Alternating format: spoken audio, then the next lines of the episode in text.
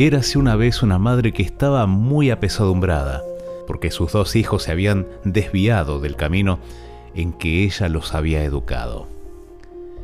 Mal aconsejados, habían abandonado la fe y se estaban entregando a una vida licenciosa, desbarrancándose cada día más por la pendiente del vicio.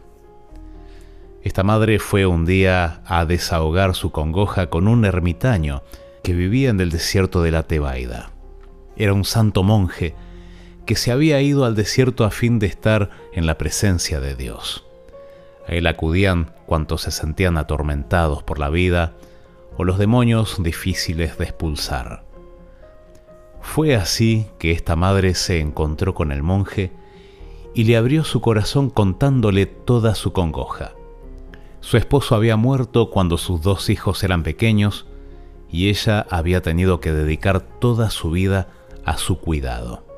Había puesto todo su empeño en recordarles permanentemente la figura de ese padre ausente, a fin de que los pequeños tuvieran una imagen que imitar y una motivación para seguir su ejemplo.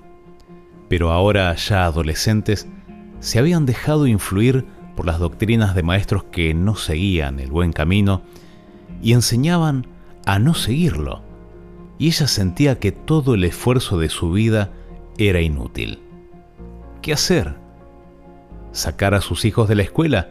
¿Era exponerlos a que, suspendidos sus estudios, terminaran por sumergirse más todavía en los vicios por dedicarse al ocio y la vagancia del teatro y del circo? Lo peor de la situación era que ella misma ya no sabía qué hacer, qué actitud tomar respecto a sus propias convicciones religiosas y personales. Porque si éstas no habían servido para mantener a sus propios hijos en la buena senda, quizás fuera indicio de que estaba equivocada ella también. En fin, al dolor se sumaba el desconcierto, no sabiendo ¿qué sentido podría tener ya el continuar siendo fiel al recuerdo de su esposo difunto? Todo esto y muchas otras cosas contó la mujer al ermitaño, que la escuchó en silencio y con cariño. Cuando terminó su exposición, el monje continuó en silencio mirándola. Finalmente se levantó de su asiento y la invitó a que juntos se acercaran a la ventana. Esta daba hacia la falda de la colina donde solamente se veía un arbusto y atada a su tronco una burra con dos burritos mellizos. El ermitaño le preguntó a la mujer, ¿qué ves? Y ella le respondió, veo una burra atada al tronco del arbusto y sus dos burritos que retosan alrededor sueltos. A veces vienen, maman un poquito, Luego se alejan corriendo por detrás de la colina donde parecen perderse para aparecer enseguida cerca de su madre burra.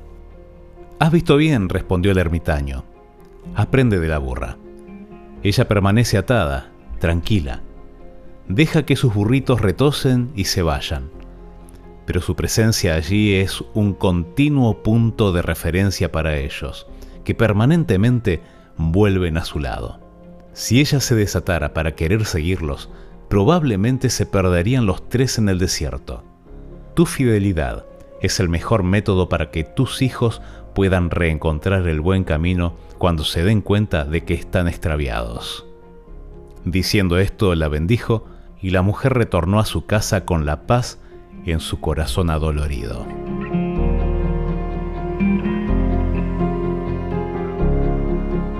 ¿Estás preocupado por las decisiones de tu hijo?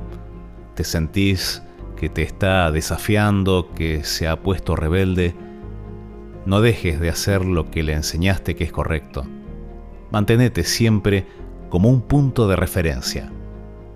Pedile a Dios por él de día y de noche, aun cuando Dios deba respetar sus decisiones. También tiene que respetar tu decisión de querer salvarlo y en respuesta va a socorrerte. Dice en Proverbios, instruye al niño en su camino y aun cuando fuere viejo, no se apartará de él. Pensalo, vení que te cuento.